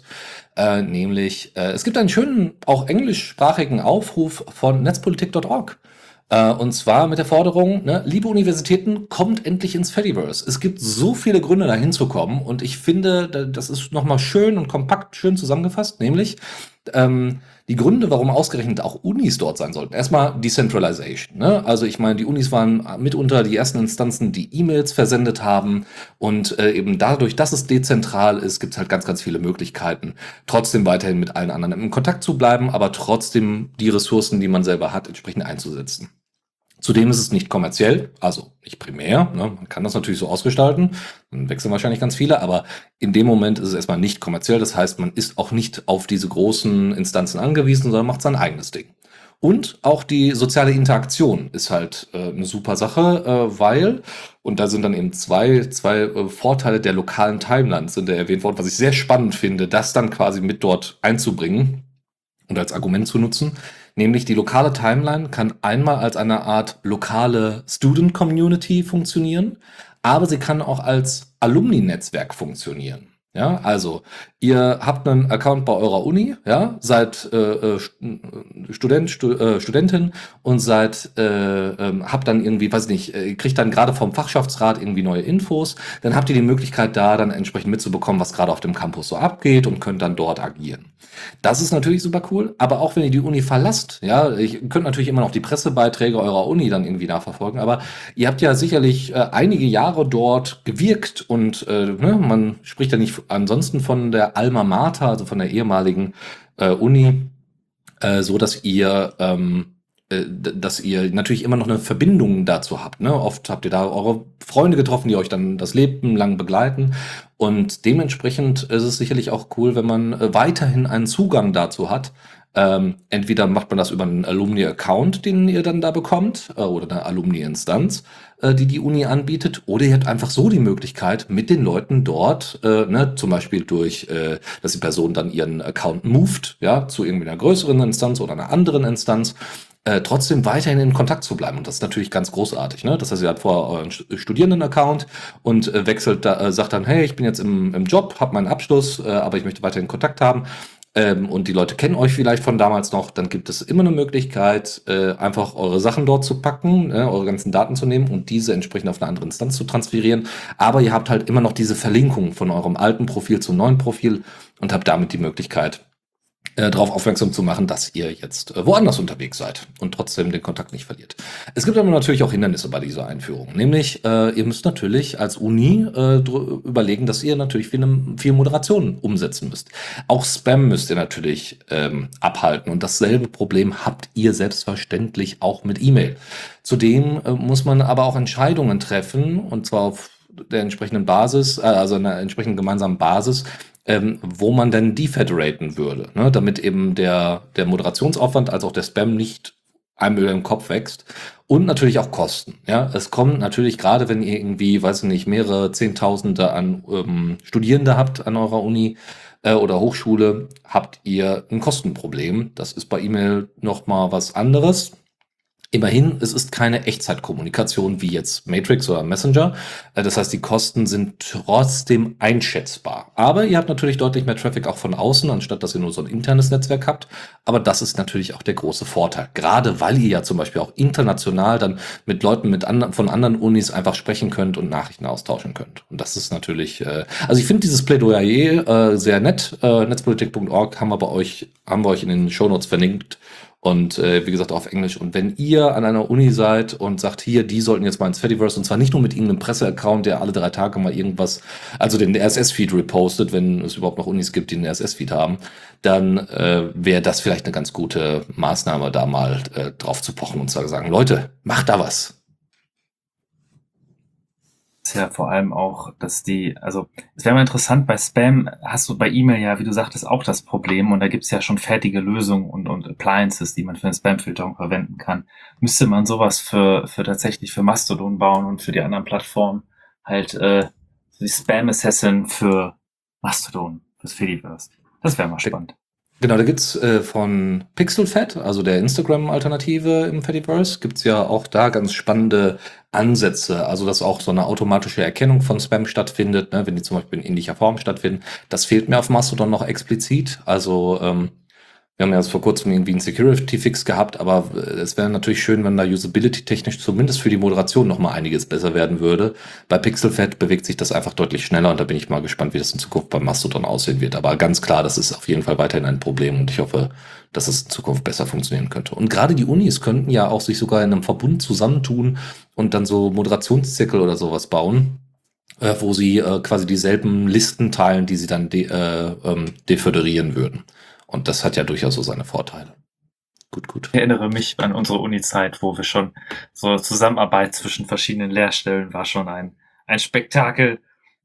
Aber vielleicht, wenn es durch die Studentenschaft gepusht wird und wenn in der Studentenschaft sich da was bewegt, vielleicht ist das der, der Ansatz, mit dem es funktionieren kann. Also redet mal mit eurer Uni-IT-Verwaltung, organisiert euch mal. Auf jeden Fall gut. Genau. Und nachdem wir jetzt den Bereich Fediverse abgehakt haben, kommen wir jetzt noch kurz zu kleinen, aber leider nicht so wahnsinnig hübschen News äh, aus dem Matrix-Bereich, nämlich Libera.chat äh, wird nicht mehr mit der mit Matrix, mit dem Matrix-Ökosystem bridgen, was echt schade ist, weil wir haben ja auch äh, unseren separaten IRC-Server, den wir damals hatten, geditcht und haben äh, dann auf libera.chat, gerade als es dann die neuen äh, Entwicklungen bezüglich Freenode und so weiter gab, äh, und haben das explizit äh, deswegen gemacht, weil es eine Matrix äh, ähm, äh, Matrix-Kombination, äh, also Matrix-Möglichkeit gab. Ähm, sie haben das, des, äh, also ne, die Port, äh, die Portaling, ja, das ist äh, also es gibt halt eine explizite Schnittstelle, die dann diese Informationen äh, aus den ISC-Räumen entsprechend verteilt und die Kom äh, Kompatibilität mit Matrix erhält. Aber es ist natürlich in Zukunft trotzdem, wenn auch über andere Wege möglich, ähm, diese Bridge wieder aufzubauen oder wieder, wieder herzustellen. Vielleicht nicht im gleichen Maße, also ne, andere technische Lösung, aber sie ist nicht mehr direkt bei Libera Chat entsprechend mit integriert. Muss ich einmal korrigieren, die Begrifflichkeit ein bisschen genauer sein. Also Bridging ist weiterhin möglich. Bridging mit ISC und auch Bridging speziell mit dem Libera-Netzwerk ist machbar. Bridging heißt ja die Technologie einfach, dass man aus dem Matrix ein ISC-Raum erreicht und aus dem ISC-Raum zurück einen Matrix-Raum erreicht. Äh, das, was nicht mehr gemacht wird, ist Portaling. Sprich, so dass die Räume von ISC und Matrix automatisch übernommen werden. Und in dem Fall war es so, dass auch, glaube ich, die ISC-Räume die führenden waren. Das heißt, wenn es einen ISC-Raum gibt, gab es einen entsprechenden Matrix-Raum dazu. Und auch die Rechte des ISC-Raums waren die, die die Rechte des Matrix-Raums vorgegeben haben. Das war automatisch. Das hat aber angeblich so viel Traffic und Probleme verursacht, dass jetzt von Seiten von Libera Chat die dieses Portaling einstellen wollen. Was heißt, dass man weiter über den, äh, wie heißt der Bot? Auf jeden Fall gibt es, gibt weiter die Möglichkeit, eine Bridge aufzubauen, explizit zu sagen, mein Kanal ist jetzt mit dem ISC-Kanal gebridged, dann ist das quasi ein eigenständiger Matrix-Kanal, den man registrieren muss. Und es gibt einen ISC-Kanal und die Bridge vermittelt dann dazwischen. Was technisch vielleicht ein bisschen anders funktioniert, am Grunde genommen weiterhin von der User Experience noch genauso ist wie, wie vorher mit dem Nachteil, dass das halt nicht mehr automatisch passiert. Und natürlich, ISC ist jetzt ein altes Protokoll. Es gibt aber noch viele Projekte, die auf ISC setzen. Und es gibt Communities, die sich so aufgebaut haben, die halt auch so miteinander funktionieren. Und gerade diese seamless Integration von Matrix in andere Chat-Protokolle rein. Gerade diese Funktion wie Portaling, dass man automatisch alle IC-Räume erreichen kann, finde ich, ist eins der starken Features von Matrix, eins der starken Funktionen, die Communities bridgen, die die Migration von Communities deutlich einfacher machen, die den Support für Leute mit, mit einem Web-Client, wie wir das auch auf unserer äh, Webseite haben, vereinfachen. Und das jetzt einfach so zu kappen ohne irgendwie vor darüber zu reden, so, hey, können wir mal gucken, wie können wir den Traffic einstellen? Können wir mal irgendwie Spenden einsammeln, andere Sachen? Ist etwas, was mich, was ich komplett nicht verstehe. Warum die Libera-Chat-Leute da einfach so gesagt haben, so, ja, wir kappen jetzt das Portaling. Das ist einfach, einfach nur, es ist eine, eine Lose-Lose-Situation für die, für beide Communities, für beide Plattformen. Ähm, ja, das nur meine zwei Cents dazu. Ja, kann ich total nachvollziehen. Ich finde es auch sehr ärgerlich. Also ich werde mir bestimmt keinen ISC-Account oder sonstiges äh, zulegen, nur um dann ähm, auf Libera-Chat dann irgendwelchen Kram zu machen zu können, weil ich brauche es primär für The Radio CC und äh, das funktioniert auch äh, und das wird auch in Zukunft funktionieren. Wir werden es ja dann anpassen mit, dem, mit der Bridge, nicht mal mit dem Portal-Link, aber mit der Bridge. Ähm, aber äh, da sind wir erstmal nochmal, also müssen wir jetzt erstmal gucken, wie wir das am besten umsetzen. Das braucht also noch einen Moment. Aber bis zum Ende Juli äh, werden äh, die Portals dann abgestellt. Okay, dann würde ich sagen, kommen wir zur Zockerecke. Genau, und da, äh, ne, äh, wir haben ja äh, netterweise von Chris, äh, damit wir hier nicht äh, mit den ähm, mit den wichtigen News, nämlich von Valoran und Mindtest, hier ähm, ja sparen müssen, haben wir netterweise von Chris, der jetzt heute leider nicht dabei sein kann, äh, einen entsprechenden Beitrag und der kommt jetzt. Und hier die News zu This Month in Valoran. Diese News stehen ganz im Zeichen des 0.15 Releases von Valoran. Zum 1. Juli hat die EntwicklerInnen-Community das neue Release zusammengeschnürt und hier für euch die wichtigsten Features. Es gibt mit dieser Version nun den ersten Weltendgegner, den Frostriesen Frostgiga. Ein neuer Dungeon-Typ, die Adlet-Höhlen, wurden hinzugefügt. Zudem können Luftschiffe von SpielerInnen als Transportmittel benutzt werden. Beute wird nun innerhalb einer Party aufgeteilt. Ein Rufsystem lässt NPCs sich daran erinnern, ob ihr unartig wart. Und NPCs wandern zudem nun zwischen den Ortschaften herum und erzählen sich gegenseitig Gerüchte von den Geschehnissen in der Welt. Zudem sprechen sie nun auch einfach mal so miteinander oder sogar SpielerInnen an. Zudem kann man bei einem neu erstellten Charakter nun seinen Startort in der Welt frei wählen und es gibt ein neues Haltbarkeits- und Repariersystem für Ausrüstungsgegenstände. Dazu selbstverständlich noch viele weitere kleinere Verbesserungen und Bugfixes. Mehr dazu in den verlinkten Post. Genau. Und noch eine News quasi ganz allgemein in der Zockerecke, nämlich äh, wenn ihr Factorio nutzt, dann hat äh, Factorio jetzt mit einer neuen Version auch Controller Support. Und das ist für die Unterrubrik, die ihr bereits kennt, nämlich This Month in Steam Deck News, äh, was ich jetzt damit einleite, natürlich nicht ganz unwichtig. Also, erstmal äh, das äh, Asus Rock Ally ist tatsächlich veröffentlicht worden. Das ist jetzt erstmal noch keine Steam Deck News in dem Sinne, aber wir, wir kommen da gleich zu. Äh, es ist ganz spannend. Also das ist, äh, wir hatten schon mal dr kurz drüber gesprochen, quasi die Alternative zur Steam Deck in Anführungszeichen. Also Handheld Gaming, aber halt ohne Linux, deswegen bei uns nicht so ein großes Thema. Aber man muss ja auch so ein bisschen die Konkurrenz im, äh, äh, im, im Blick haben und äh, es geht mir jetzt gar nicht so sehr darum, jetzt so ein Riesenthema draus zu machen im Sinne von, ah, nee, also die Steam Deck, die ist 500 mal besser und überhaupt, sondern es geht eher darum, einfach eine realistische Einschätzung zu haben und äh, zu schauen, wie gut das denn auch auf einem, auf einem Windows Handheld funktionieren kann und ob das vielleicht in Zukunft noch mehr Konkurrenz quasi für die Steam Deck bedeutet und was auch die Weiterentwicklung des Steam Deck angeht. Also erstmal, ähm, es gibt einen kleinen ähm, Asus Rock Ally, ein kleines Review und witzigerweise von Windows Central. Also ich habe mir gleich schon den Feind rausgesucht.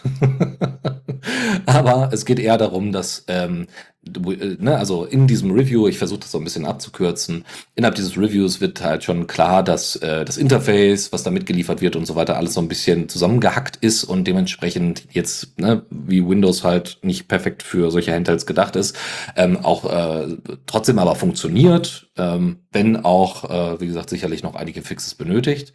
Und was hier immer ganz groß gemacht wird, was ich ein bisschen witzig finde, muss ich sagen, dass, äh, ja, also auf Microsoft, also auf Windows läuft ja dann auch alles. Ne? Also ich brauche ja dann nicht irgendwelche Zusatzsoftware oder sonstiges. Also egal, ob ich jetzt Spiele aus den 90ern spiele oder äh, aktuelles, äh, da brauche ich äh, dann brauche ich dann quasi keine Kompatibilitätslayer wie Proton oder einen anderen Kram, und das wäre für mich neu, muss ich ganz ehrlich sagen. Also natürlich gibt es irgendwie Kompatibilitätslayer, dass man irgendwie noch Windows XP-Spiele spielen kann.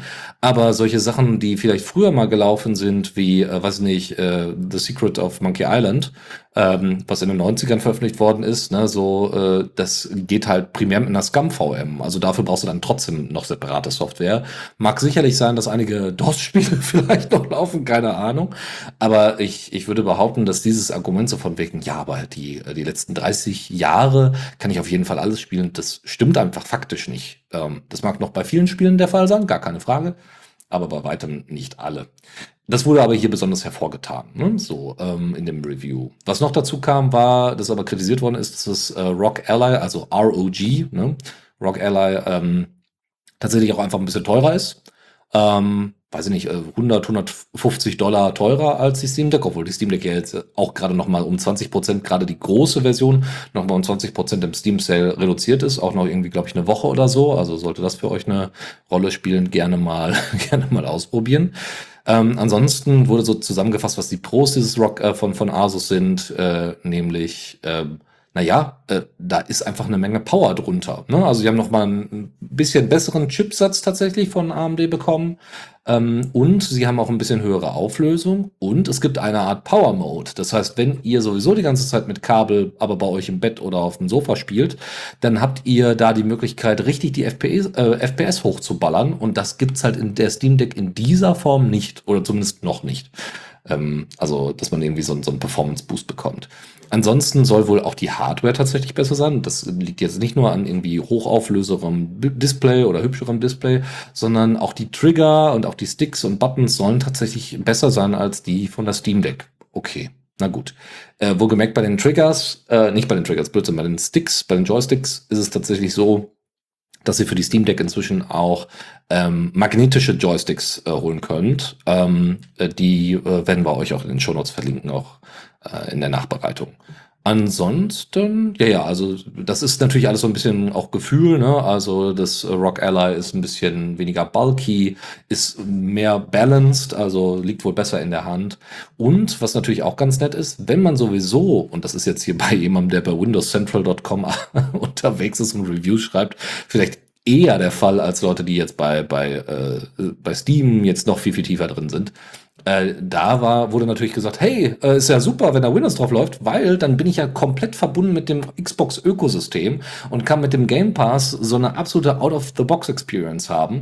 Und das ist natürlich das große, äh, das sind so die großen Pros, die natürlich beim Rock Ally eher gegeben sind als bei der Valve Steam Deck. So, noch mal so ein paar ähm, Kon äh, äh Kontrapunkte ich hatte es gerade angesprochen, äh, es kostet auf jeden Fall nochmal 150 Dollar mindestens mehr. Also wir sind jetzt im Moment bei 800 Dollar. Ähm, ansonsten ist die Battery Life tatsächlich ziemlich schlecht. Die Steam Deck ist deutlich besser, was Battery Life angeht und kann ja auch viel, viel mehr, hat ja auch viel, viel mehr Einstellungen, was das angeht, um, äh, um die, das, äh, um die Zeit äh, im, Batterie, im Batteriemodus viel besser hinter sich zu bringen, ne? was auch das Runterschalten von FPS und so weiter angeht. Und ähm, na, ansonsten was haben wir noch? Ähm, äh, Moment, genau, also das Interface ist äh, sehr, sehr frustrierend. Das ist bei, beim SteamOS natürlich nochmal eine ganz andere Geschichte. Da konnte man viel, viel mehr anpassen. Das ist bei Windows natürlich nicht der Fall. Was ich viel witziger finde, was hier überhaupt nicht erwähnt wird, das Rock Ally hat ein ganz anderes Inter, also ganz anderes ähm, äh, Input-System, weil äh, man hat auf der Steam Deck halt zwei Touchpads, die halt, also links und rechts, neben dem Haupt, Hauptdisplay-Touchpad ähm, und, oder, oder Touch-Display. Und das ist für mich eigentlich das Ding schlechthin. Äh, also das, das Feature schlechthin, ja. Äh, auch, dass da ein Gyroscope drin ist und so weiter. Und das wird jetzt hier in diesem Review gar nicht erwähnt, was ich ein bisschen überraschend finde. Also das mag ja sicherlich besser in der Hand liegen und so weiter. Und das kann ich auch total verstehen. Die Steam Deck ist auch durchaus schwer und das kann, kann auf lange Sicht, äh, ne, also nach zwei Stunden, da wird's halt schwierig, ohne dass man irgendwie eine Halterung hat oder so. Ja, und werden die Arme auch langsam müde. Aber ähm, trotzdem fand ich das ein bisschen überraschend, dass das nicht so ein großes Ding war. Also war auch die Conclusion dafür, ne, das Rock Ally ist tatsächlich besser als die Steam Deck, wird eher benutzt. Es gibt diesen Turbo-Modus, der super coole Performance dann entsprechend hat. Man hat den Support wirklich von allen Windows-Spielen, ja, auch älteren, okay. Das Xbox-Ökosystem ist super cool äh, und man muss eben, wenn man sowieso eine Xbox hat, und das hatte dieser Reviewer jetzt hier, ähm, sowieso dann nicht so viel Geld dann nochmal äh, ausgeben, um die Spiele, die bei der Steam Deck jetzt äh, dann nochmal angeboten werden, die dann nochmal zu kaufen. Äh, und es wurde witzigerweise erwähnt, na ja, aber das Ding kann man ja auch dann als Rechner verwenden, wo ich so denke, ja, sicher, das ist das große, coole Killer-Feature auch bei der Steam Deck. also das hat für mich da keinen keinen Unterschied gemacht. Aber äh, was ich sehr witzig fand und was der Reviewer wohl gar nicht auf der, wieder mal gar nicht auf dem Schirm hatte, war, ja, man kann ja dann auch Windows trotzdem auf der Steam Deck installieren. Und ich äh, finde, muss das, muss sagen, dass mich das ziemlich nervt. Äh, ähm, da bin ich auf einmal so wahnsinnig emotional, aber das finde ich dann wirklich einfach witzig. Die Leute auf, äh, also hier Gardner Bryant, äh, der Linux-Gamer, wie er früher hieß, der auch die Steam Deck sehr stark betreut hat, auch gesagt, er findet diesen Punkt auch immer wieder witzig. Es macht faktisch keinen Sinn, Windows auf der Steam Deck zum Laufen zu kriegen. Ja, äh, ist ja schön, dass das läuft, aber das wird immer eine schlechtere Performance sein als das, was die Steam Deck unter Linux mit Proton und den ganzen äh, Performance Boosts, die es jetzt auch durch die Updates und so weiter gab, jemals erreichen könnte. Ja, weil Windows einfach nicht für diese Hardware gemacht ist. Das ist eine Kasten-Chipsatz. Das, also auch wenn es dafür Treiber gibt, aber das ist, ne, so. Also mal abgesehen von ganz vielen anderen Sachen, die so im Legacy-Bereich hinten, hinten äh, weiterlaufen, das ist etwas, was du bei SteamOS äh, deutlich, deutlich äh, verbessern kannst.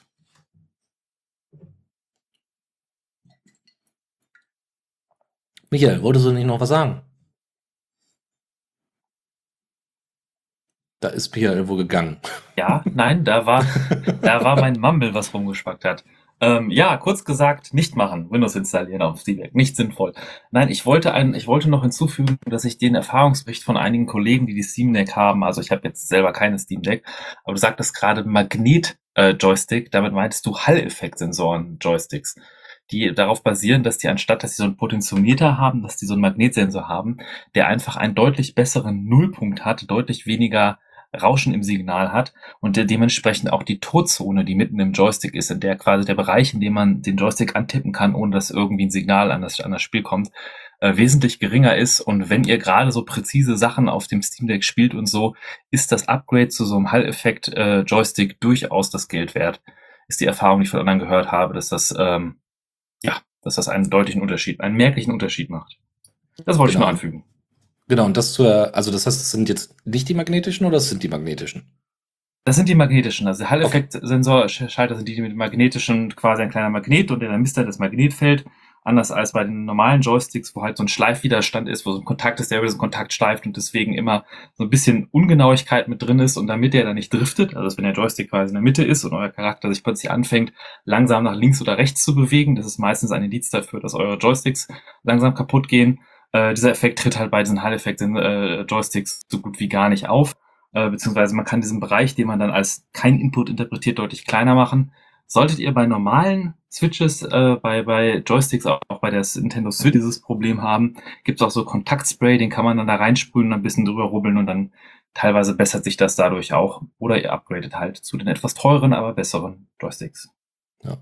Äh, es gibt ja von Gardner Bryant witzigerweise, also von einem YouTuber, auch äh, eine entsprechende Anleitung, wie man das macht. Ähm, und er hat das auch mal ausprobiert. Es gibt ja bei der Steam Deck äh, zwei Versionen. Ähm, also das heißt, es, also es gibt natürlich mehrere Versionen und Iterationen, aber zumindest was die Sticks angeht, ähm, habt ihr da unterschiedliche Versionen. Das müsst ihr mit berücksichtigen. Und es gibt halt von diesem einen Hersteller dann die Möglichkeit, einfach so einen Schalter umzulegen. Das heißt, da funktioniert das dann ein bisschen anders. Aber am Ende könnt ihr das dann einmal kalibrieren und habt damit dann entsprechend diese ähm, magnetischen, elektromagnetischen ähm, äh, Sticks, die dann äh, deutlich präziser sind und auch deutlich länger halten, soweit ich das äh, mitbekommen habe. Gut, genau. Und also das, was, was so mit Dead Zones gemeint ist, ein Drift entsprechend, äh, der dann da drin ist. Äh, also wäre, also bei den alten Sticks, ne, der dann sich dann entwickeln könnte, genau. Dann noch den letzten äh, Part äh, zur Steam Deck. Es gibt natürlich noch ganz viele andere Sachen. Ne? Es haben sich irgendwie, es gab neue Shells. Äh, wir haben irgendwie die 10.000 äh, 10.000 Games für die Steam Deck und so weiter. Aber das soll jetzt alles nicht so ein Riesending sein. Ich hatte mich jetzt so ein bisschen auf, den, auf das Rock Ally ein bisschen eingeschossen, um so ein bisschen, ne, also ich meine, ich freue mich tatsächlich eher, wenn das Rock Ally irgendwann mal eine Linux-Version hat, wo ich dann einfach SteamOS drauf installieren kann. Das fände ich dann voll schon spannender, weil ein größeres Display ist ganz nett. Ob das notwendig ist, ähm, hat tatsächlich Foronix mal versucht rauszufinden. Die haben nämlich einen Benchmark zwischen der Steam Deck und äh, dem Asus ROG Ally ähm, mal ausprobiert und haben da äh, tatsächlich Arch Linux einfach mal drauf installiert und geguckt, was passiert. Das ist ein bisschen witzig, ähm, weil sie haben auch den Performance-Modus dann auch mit angeschaltet. Äh, und äh, was soll man sagen? Also, ähm, also ich könnte jetzt noch ganz, ganz viel erzählen über, dass das ja natürlich unterschiedliche Chipsätze sind. Äh, also zum Beispiel das, was in dem, in dem Rock Ally installiert ist, hat halt 15 Threads auf vier Cores. Und das, was äh, in der Deck drin ist, hat halt zwei Cores und acht Threads. Ja, so. Ähm, während die, äh, während das Rock Ally dann zwölf äh, was ist das, Computing Units? CUs wahrscheinlich. Äh, CUs hat, äh, hat die Steam Deck, also das eine ist 12 und die Steam Deck hat 8. Ähm, auch äh, zudem, wie gesagt, dieses 1080p äh, 7-Inch Display, ja, das ist nochmal, also die Größe ist dieselbe, aber die Auflösung ist natürlich eine andere. Die Steam Deck hat nämlich kein Full HD. Äh, das ist nochmal so ein Punkt. Und damit spart sie natürlich auch eine Menge Strom, muss man dazu sagen. Ähm, und hat nur ein 60 Hertz Display. Das wiederum hat die, das Rock Ally nicht. Das hat nämlich ein 120 Hertz Display. Das erklärt, wie gesagt, auch einfach die, den, den Batterie, äh, die Batterieprobleme. Aber was ich ganz spannend fand, also wie gesagt, auf beides wurde Arch Linux installiert und so weiter und so fort und äh, dann ausprobiert. Also, die haben, äh, Foronix äh, hat mehrere Vergleiche so äh, äh, mal angefangen. Die haben nämlich natürlich alles versucht auf dem äh, wie heißt es denn, auf, dem, äh, auf der Auflösung der Steam Deck zu vergleichen. Ne? Also sie müssen ja irgendwie, wenn sie nicht die Hardware gleich halten können, sollen sie ja auch nicht, müssen sie aber zumindest irgendwie die Einstellung gleich halten. Und was sie unter anderem getestet haben, sind ja solche äh, Benchmark-Tools wie Gravity Mark und Unigen, äh, Unigen Superposition. Und da ist es so, wenn man auf der äh, 102080, äh, also äh, 12, 1280 Auflösung, 1280 mal 800 Auflösung, ähm, äh, diese beiden Sachen äh, umsetzt, dann ist es tatsächlich so, dass 10 FPS das Rock Ally besser steht als die Steam Deck. Und zwar auch relevant. Ne? Also die Steam Deck kommt, kommt gerade so auf 33 FPS bei diesen Benchmarks, während das Rock Ally auf 44 FPS kommt. Man muss dazu sagen, das ist aber im Batteriebetrieb. Ja? Also wenn du mit der Rock Ally das Ding anschließt, diesen Performance Boost dann hast und einschaltest, dann geht das da ordentlich ab. Ja, dann kommst du da auch locker irgendwie in die 60 FPS. Das interessiert dann niemanden. Also da, da, da muss man einfach sagen, da ist jedes Mal mit dem Rock Ally ist äh, in diesem Performance Boost ist jedes Mal das Ding wirklich davon gezogen. Ja? Klar, mehr Strom, mehr Abnahme, mehr, mehr Leistungsmöglichkeit ist natürlich super geil. Aber wenn du halt zwei Stunden einfach mal in Ruhe in der Bahn zocken möchtest, dann äh, macht man das, äh, und kein Strom dabei ist, dann macht man das vielleicht eher mit der Steam Deck. Ähm, das andere war, ähm, dass auch die Steam äh, Deck ein bisschen mehr Varianz im CPU-Verbrauch hat. Also sie kann halt viel besser einstellen pro Spiel, welchen CPU-Verbrauch sie, äh, also wie viel, wie, ja, wie viel, wie viel Strom sie tatsächlich braucht, wie viele CPU-Zyklen sie tatsächlich nutzt. Ähm, und das äh, ist fast immer, also große Varianz, ne, um das entsprechend anzupassen, um die Batterie zu schonen bei der Steam Deck. Und das ist aber trotzdem, selbst bei dem höchsten Aus, bei der höchsten Ausprägung dieser Varianz, also ne, sehr viele, sehr viel CPU-Verbrauch, ist beim, beim Rock Ally tatsächlich gerade so deren Mindestmaß. Also ne, das obere Ende der Steam Deck ist beim Rock Ally der Standard, was den CPU-Verbrauch angeht oder den Stromverbrauch der CPU. Und das fand ich ganz spannend. Das heißt, die Rock Ally passt einfach nicht so gut an. Und das ist mitunter neben all den Sachen, die ich schon angesprochen hatte. Ne? Mehr Cores, äh, größeres Display, wahrscheinlich auch helleres Display oder besseres Display insgesamt. Ähm, das sind alles Gründe, warum äh, die Batteriekapazität beim Rock Ally einfach nicht ausreichend ist ähm, oder sich zumindest nicht ausreichend anfühlt. Was ich aber sehr spannend fand, war dann der, und das ist auch der letzte Benchmark, auf den ich eingehen möchte, der Benchmark bei Cyberpunk 2077 auf Low-Einstellungen. Und da haben sich die Steam als auch das Rock Ally wirklich die Hand gegeben. Die Steam hat halt 44 äh, FPS geleistet und das Rock Ally hat halt 45 FPS geleistet. Also quasi dasselbe. Und äh, das fand ich wirklich spannend. Bei so einem Spiel wo alle immer sagen so, ah ja, da braucht man ja dann auch ordentlich ne, Power und bla bla bla. Auch eines, was auch sehr gerne genutzt wird, auch immer gerne angeführt wird, so hey, das mal bitte testen und gucken, dass das läuft. Ähm, und auch da hat das Rock Ally jetzt nicht besser abgeschnitten, also nicht super krass, also nicht besser abgeschnitten, muss man einfach sagen, nicht besser abgeschnitten als die Steam Deck. Und das fand ich äh, interessantes Ergebnis. Ich kann mir immer noch vorstellen, dass das ein cooles Ding ist, wenn da entsprechend ein SteamOS drauf läuft. und dass das für Leute, die, wie gesagt, äh, so ein Xbox Game Pass Ding haben, dass das sicherlich eine gute Alternative ist dafür, äh, für die Steam Deck. Aber ähm, man, also, ne, nur weil die Zahlen höher sind, heißt das nicht, dass das sich tatsächlich im Faktischen dann niederschlägt. Ne? Und äh, die äh, und Valve hat einfach auch mehr Möglichkeiten bei Eingriffen in den Treiber oder grundsätzlich in die gesamte Software, das gesamte System unter Linux nochmal einiges aus der Steam Deck rauszuholen, was jetzt noch nicht rausgeholt worden ist. Und da bin ich mal gespannt, was da noch kommen wird. So, sehr lange erzählt jetzt von der Steam Deck. Wir gehen noch einmal zu Chris, denn der hat nämlich noch mal was über mein Test zu erzählen. Und hier noch die News zu This Month in mein Test. Zwar sind diese News bereits eine Zusammenfassung aus dem April, aber der Vollständigkeit halber und weil es bisher keine neuen Updates im Mindtest-Blog gab, hier einmal kurz vorgestellt. Die Mindtest-Version 5.7.0 wurde released. Die neue Engine ermöglicht es, Item-Bilder zu beschreiben und so zu modden. Zudem können fokussierte Buttons nun separat dargestellt werden, was nützlich für KonsolenspielerInnen ist. Das Spiel Mein Clone 2 erhielt mit der Version 0.83 Safe and Sound viele Qualitätsverbesserungen. Zudem gibt es neue Hintergrundmusik und ein paar neue Sounds. Der Sonnenuntergang soll nun schöner sein und die Biome wurden überarbeitet. Zudem können Mobs nun auch mit Loren fahren und viele Dinge mehr. Ein Blick in das Changelog, welches wir in den Shownotes verlinken, lohnt sich. Die Überlebenssimulation Exile hat ein Update erhalten, welches sich dem Terrain-Generator widmet. So soll dieser nun weniger Schlaglöcher produzieren, was das Fortbewegen teils stark erschwerte. Ein Befehl zum Reparieren bereits generierten Terrains steht Serverbetreibenden zur Verfügung. Die Modifikation X-Farming bringt einen Haufen an Verbesserungen. Neuigkeiten sind die Möglichkeit des Imkerns, äh, interaktive färbbare Kerzen, ein Grill zum, nun ja, Grillen, das Anlegen von Reisfarmen, teilbare Essensrationen, welche sich einfach mit einer leeren Schale genommen werden und verspeist werden können und zudem noch kleine nützliche Items wie Seile und Kissen. Und des Weiteren hat X-Farming nun keine Pflichtabhängigkeit mehr und ist damit nun eine Standalone-Mod. Die Easter Egg Mod tut genau das, was der Name verspricht. Sie versteckt kleine an verschiedenen Stellen in der Welt erscheinende Schokoladeneier zum Suchen und Naschen in verschiedenen Farben. Zudem gibt es News zu Mindtest in Education und Zugi hat ein schönes, modernes Mindtest Werbeposter erstellt und die Mindtest App ist nun auch endlich wieder im Play Store verfügbar. Danke an dieser Stelle an die Redaktion des Mindtest Blogs. Alles weitere findet ihr in dem verlinkten Post. Kommando der Woche.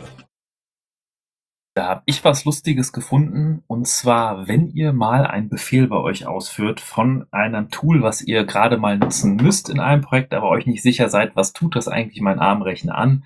Ich denke da an solche alternativen Paketmanager wie NPM, Yarn, Pip, was auch immer. Das ist nur ein Beispiel von vielen. Und ihr wollt vorher sehen, was ein Kommando mit eurem PC macht.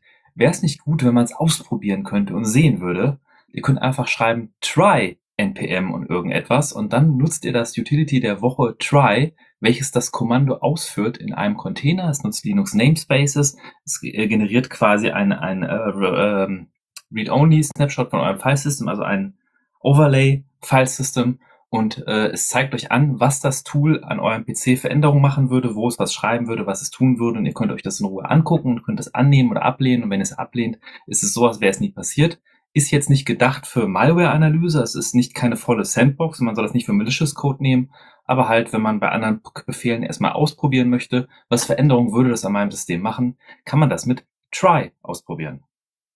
Tipps und Tricks. Genau, und da kommen wir direkt zu einem kleinen Link-Tipp, nämlich ähm, ihr kennt ja sicherlich Linktree, das ist ähm, ein Service, wo ihr einfach mehrere Links zu eurem Social-Media-Kram, zu euren Webseiten, Blogs, GitHub und dem anderen, ganzen anderen Kram entsprechend verlinken könnt. Wenn ihr sowas selber haben wollt, weil ihr einfach einen Kurzlink oder eine Kurzdomain habt, die ihr dann äh, anderen Leuten mal schnell unterbreiten wollt und dann eben auch zeigen wollt, dass ihr jetzt anstatt Twitter dann doch einen Mastodon-Account angelegt habt, dann könnt ihr das darüber machen. Äh, ist wie gesagt selber aufzusetzen. Ihr setzt selber dann das, das Hintergrundbild, könnt Icons hinzufügen ähm, und äh, genau, da einfach mal einen Blick drauf werfen. Vielleicht ist das sehr interessant für euch dann auch den Hinweis bekommen habe, dass es etwas schwer zu suchen ist nach try in, mit einer Suchmaschine. Der Hinweis, das ist der Nutzer binpash auf GitHub, der das Kommando utility try hostet. Und von mir gibt's aus dem Tipps und Tricks Alternative noch etwas, wenn ihr noch auf einem Anbieter wie Google Fotos rumhängt und ihr sucht nach einer Alternative, die ihr nicht selbst hosten wollt, weil ihr nicht die Zeit, Energie oder sonst was dafür habt, um Bilder zu hosten, gibt's den Anbieter äh, Ente, ente.io. Der bietet für 1 Dollar für 10 Gigabyte pro Monat oder 10 Dollar pro Jahr oder halt, wenn man mehr nimmt, 500 Gigabyte pro Monat kosten nur 10 Dollar, äh, bietet der Support für Ende-zu-Ende verschlüsseltes Bildhosting mit mehreren Backups, mit verschiedenen Client-Apps, die, in, die Open Source sind, die es im F-Droid Store gibt und eine G-Photo-Migration. Und das könnt ihr nutzen als Alternative, die ihr nicht selbst hosten müsst, um Bilder zu hosten. Ein weiterer Link-Tipp ist der Mastodon Newcomer, äh, Newcomer Guide, ähm, und zwar von WeDistribute.org, einem coolen Blog, der jetzt auch wieder neu quasi entfacht worden ist, weil das Fediverse natürlich jetzt auch mal äh, wieder mehr, mehr Drive bekommen hat.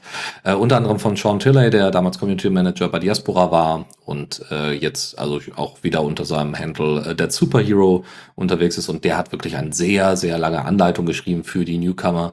Das ist natürlich alles auf Englisch, aber es ist sicherlich ganz hilfreich, wenn ihr Leute irgendwie eine Einführung geben wollt in Mastodon und dann auch überlegt, hm, was müssten die denn alles wissen? Ne, weil ihr habt dieses Wissen ja schon, wenn ihr da entsprechend unterwegs seid, dann vielleicht da mal einen Blick reinwerfen, ach ja, das könnte man denn da vielleicht doch als Vorteil von Mastodon und vom Fediverse irgendwie unterbreiten. Gerne da mal einen Blick reinwerfen. Ist wirklich schön aufbereitet, auch mit Screenshots und so weiter, die man auch vielleicht mal für die eigenen Präsentationen verwenden könnte oder zumindest darauf referenzieren könnte. Da mal, da mal einen Blick drauf werfen. Habe ich noch ein sehr witziges Projekt gefunden. Und zwar, es gibt erstmal zunächst gibt es ein Protokoll, was euer Linux-Kernel unterstützt, das heißt NBD, Network Block Device. Und da könnt ihr euch kleine Utilities installieren, die quasi ein Block-Device von eurem System nehmen, das per TCP exportieren, auch optional mit TLS-Verschlüsselung und das dann auf einem anderen Rechner als Client wieder einbinden. Und dann habt ihr dieses Block-Device auf einem anderen Client so, als wäre diese Festplatte bei euch angebunden. Das gibt es schon, das ist alt, das ist bekannt. Allerdings habe ich jetzt gefunden, NBD Kit also wie das, wie das äh, Set, also KIT, MBD-Kit, äh, welches quasi ein kleines Framework ist, womit ihr absurde Implementationen von diesem Network Block Device Protokoll äh, selber basteln könnt. Und zwar passiert das auf einer Plugin Basis. Und es gibt verschiedene Beispiel-Plugins, die da drin sind, wie zum Beispiel, dass man sie direkt aus einer Datei lesen kann, was jetzt auch nicht unbedingt so was Neues ist, aber zum Beispiel, dass man Patterns angibt, so irgendwie Regular Expressions und so. Und daraus ein Datenstrom generiert, der in euer Block-Device ist, dass ihr mit Curl direkt irgendwelche Files im Internet angebt, die dann als Block-Device exportet werden, dass ihr Memory, also als weitere Alternative für MemoryFS, es gibt Filter, die euch on-the-fly Partitionen erstellen, es können Block-Devices mit Partitionen erstellt werden von Ordnern, die dann irgendwie Dateien enthalten, ohne dass das ein wirkliches Block-Device ist, so als Read-Only. Aber der ganze Witz ist dabei, dass dieses Plugin- und Filter-Interface so gut dokumentiert und offen ist. Es gibt nicht nur Beispiele für C oder C++, es gibt Beispiele für Go, für Python, für Rust und es gibt sogar Beispiele für Shell-Skripte, wo ihr irgendwie mit einem Fünfzeiler Shell-Skript ein Plugin für NBD-Kit schreibt und euch dann die absurdesten Quellen, die aussuchen könnt, die dann als Netzwerk-Block-Device auftauchen. Genau, ich habe noch einen weiteren Link-Tipp äh, für euch mit dabei, und zwar Open Sustainable Technology, also opensustain.tech, also mit CH. Ähm, dort könnt ihr Projekte sehen, also wirklich eine lange, lange Liste von Projekten, die sich äh, im Bereich Sustainability, also Nachhaltigkeit, technischer Nachhaltigkeit, ähm, bewegen. Da habe ich jetzt gerade, also wenn man da einfach mal so drüber fliegt, ganz, ganz viel Photovoltaik-Sachen, ganz viel Solarkram, aber auch Biogas. Und zwar auch solche Sachen wie, und da fühle ich mich natürlich wieder zu Hause, weil ich ja mit R und also der Statistik-Software äh, und, und Statistikprogrammiersprache R ja viel mache. Da gibt es tatsächlich einen Eintrag zum Thema Bioenergie, Biogas, Tools for Biogas Research in R. Und das kann man eben da äh, ähm, entsprechend äh, die, die, also so Prediction, also so, so äh, Annahmen über äh, oder, oder ja, Vorhersagen über was brauche ich, wie viel Biogas kann ich denn produzieren mit, weiß ich nicht, den Bioabfällen, die ich denn so habe. Ähm, und da gibt's ein entsprechendes ganzes Paket zu. Und äh, genau, schaut da einfach mal rein. Das ist sicherlich auch nochmal ein interessanter Bereich, den ich auch toll finden würde, ähm, wenn es da einfach mehr Augenmerk gibt, die Kombination zwischen Open Source Software, Open Source Hardware gibt es ja auch ganz viel wie Farmbot und andere Sachen und entsprechend äh, Nachhaltigkeit. Ähm, da äh, gerne, wenn ihr da irgendwelche eigenen Erfahrungen mitzuteilen habt, gerne an uns eine E-Mail an kommentar@theradio.cc oder auf Mastodon uns einfach anschreiben. Da könnt ihr uns auch erreichen.